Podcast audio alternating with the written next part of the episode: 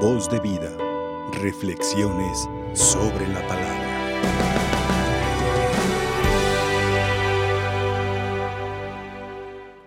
El Señor es bueno con nosotros y siempre está atento a nuestras necesidades.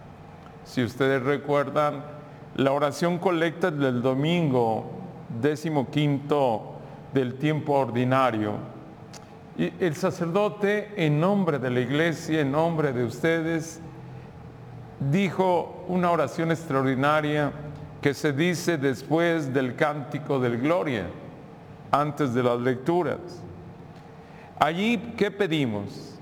Pedimos que la luz de la verdad sea la que ilumine nuestro sendero, reconociéndonos que a veces estamos extraviados y al mismo tiempo le hemos pedido al Señor que nos conceda rechazar lo que es indigno del nombre de cristianos.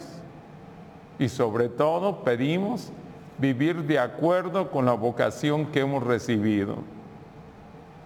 Eso fue lo que rezó el sacerdote en nombre de nosotros colectivamente, por eso es oración colecta. Y en esta palabra que hemos escuchado, que tiene referencia a esta oración del décimo quinto domingo ordinario, es para nosotros la luz de la verdad que pedimos que ilumine nuestro sendero. Estamos en medio de dificultades que se nos presentan a diario, sea en el fuero interno, dentro de nosotros mismos, en nuestra conciencia, en nuestra voluntad, o fuera de nosotros en el lugar ordinario donde nos desenvolvemos cada día. Esta palabra del profeta Isaías que se dirige a Ahaz, rey de Jerusalén, y a través de este rey a toda Jerusalén, es una palabra maravillosa que debemos tomar muy en cuenta. Dice el profeta en nombre de Dios, conserva la calma, no tengas miedo y que tu corazón no desfallezca, no tengas miedo. Recuerden estas palabras también, Jesús las repite en la última cena con sus discípulos antes de su pasión. Les recuerda a los discípulos diciéndole esta frase contundente, no se turbe vuestro corazón, no tengan miedo. ¿De dónde surge esta tranquilidad interior? Surge de la confianza que tú y yo depositemos en Él. Eso mismo se nos dice a cada uno, a ti y a mí, cada día. Esta reflexión del profeta a mí se me hace propicia para cada uno de nosotros nos conduce a considerar la situación que se presenta. Miren ustedes, hasta en las mejores familias hay división y enfrentamiento. Recuerden que Israel en un momento de la historia se separa, se divide, reino del norte, reino del sur. Las diez tribus del norte, el reino del norte, eh, en tiempos de Roboán, hijo de Salomón, identificado como Israel, y en la parte del sur, dos tribus pequeñas, Judá y parte de Benjamín. Siria e Israel, Israel del norte, unidos, quieren aniquilar a Judá, quieren terminarlo. ¿Qué le dice el profeta Isaías a Ahaz? Conserva la calma, no temas. Y que tu corazón, viene una palabra muy, muy elocuente para nosotros, que tu corazón no desfallezca ante esos dos tizones, porque solamente dan humo, no tengas miedo. La ira ardiente de Racín y Siria la termina, eh, no pueden con la determinación de Dios.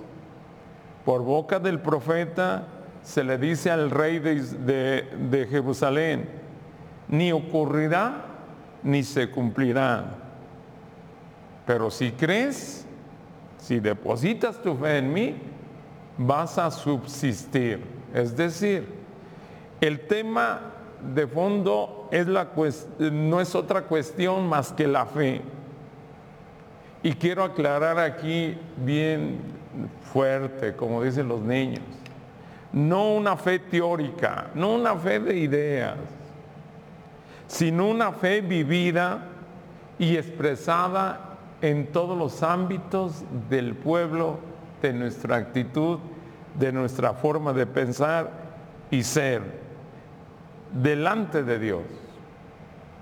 No se trata de un asentimiento intelectual de la fe. Ah, pues me dicen que crea, sí creo.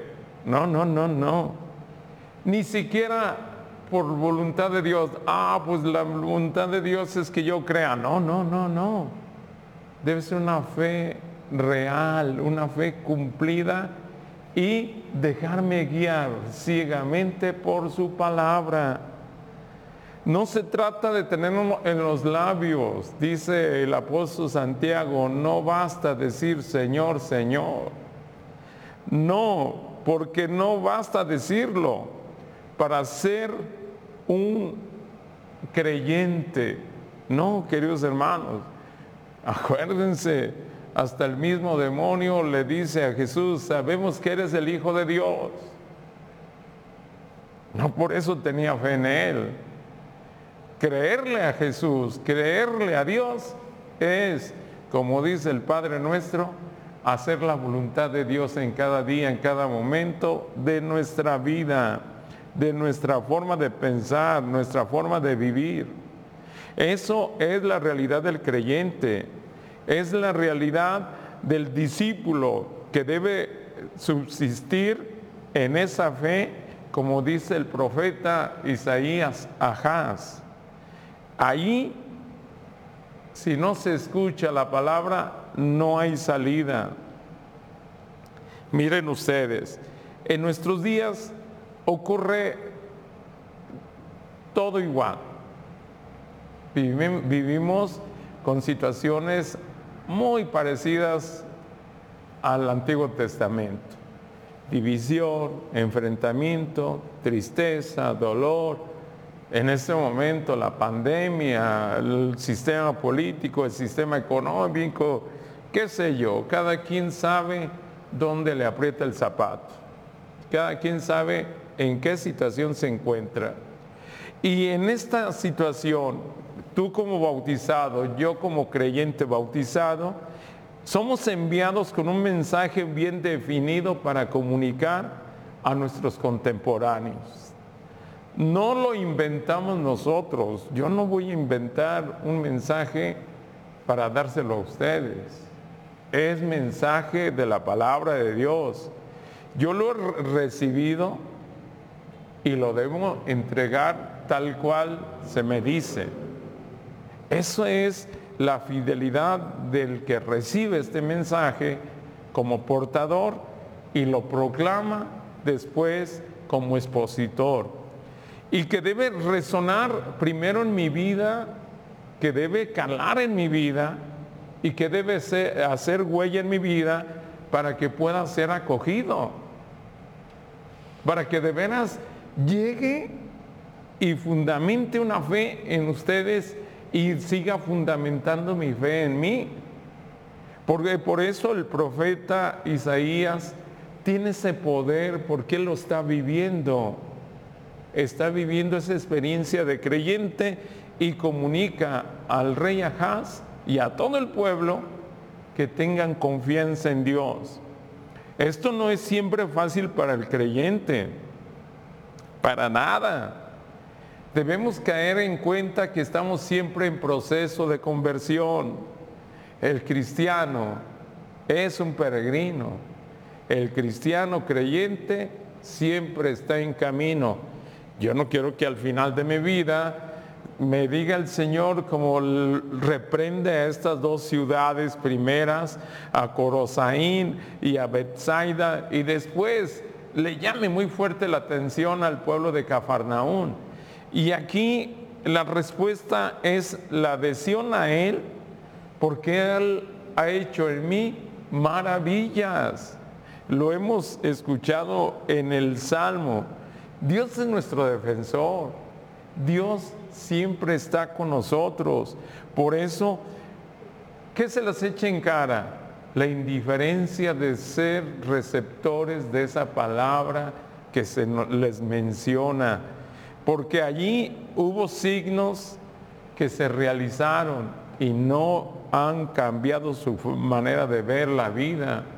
Por eso el creyente, cuando tiene disposición de dejarse cuestionar, por esos signos, deja su vida cómoda, instalada y se lanza a la aventura de la fe para anunciar la palabra y denunciar las injusticias. Por eso, el mensaje en estos dos pueblos, Corazaín y Bethsaida, no fueron bien recibidos, ni al mensajero ni a su mensaje. La diferencia del pueblo de Israel que confió en ese momento en las palabras del profeta no se repite en esa actualidad y sigue sin repetirse en muchos de nosotros en nuestro tiempo. Seguimos rechazando esa palabra y no somos buenos receptores de esa disposición y voluntad divina. Y esa es la denuncia porque, ¿qué pasa con el tiempo de Jesús? Ellos se declaraban hijos de Abraham, pero la distancia de Abraham con sus actitudes y la falta de respuesta que dio Abraham y ellos no, es la diferencia. Porque dice Jesús, si fueran hijos de Abraham, harían lo que Abraham hizo. Por eso mismo, estas ciudades paganas de Tiro y Sidón, si hubieran sido testigos de esa divina acción de Dios a través de los milagros, ellos se hubieran cambiado. Ellos se hubieran aceptado y se hubieran convertido. Por eso, ¿quién somos nosotros a veces delante de la palabra de Dios? Ciegos y sordos.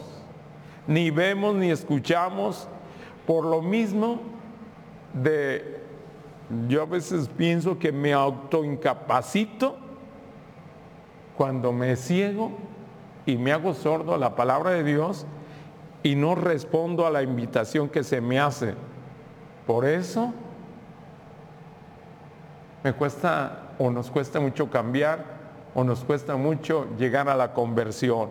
Queridos hermanos, hay veces que el creyente pasa en un proceso, valga la redundancia, perdón, llega a un proceso que su estilo de vida crece. Cafarnaún, una ciudad desarrollada, comercialmente llena de posibilidades económicas, se le olvidan muchas cosas. Llega el momento, como dice un santo en el tiempo de la bonanza no eh, olvidaste alabar a tu Dios. Se deshumanizó Cafarnaún. Se sentía encumbrada y Jesús dice, llegarás al abismo, tocarás fondo.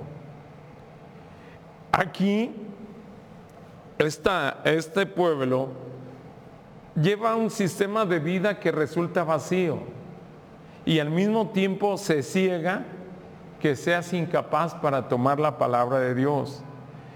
Y por eso llega el momento que Jesús lo compara con Sodoma.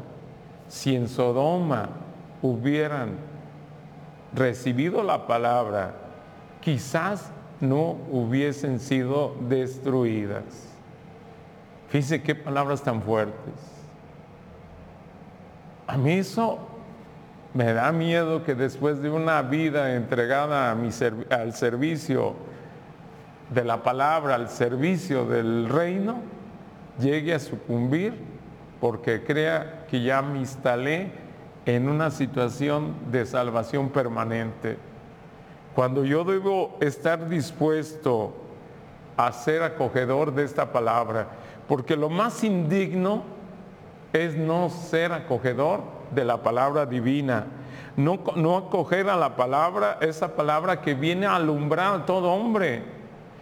El, rey Ahaz recibe esta palabra, la acoge, la hace suya y encuentra el rescate de parte de Dios. Y por eso mismo, cuando yo recibo esa palabra, cuando tú la recibes, ¿qué es lo que sucede, querido hermano? Te haces acreedor a una vida en abundancia, porque has recibido y sostienes esa misión que te transforma y transforma tu mundo en el cual tú vives haciendo una vida verdaderamente humana y cristiana, cristiana y humana, porque los signos que se realizaron en tiempos de Jesús se siguen realizando contigo y conmigo, seguidores de este tiempo de nuestro Señor. Y tiene como consecuencia que, que el mundo sea más humano según el querer de Dios.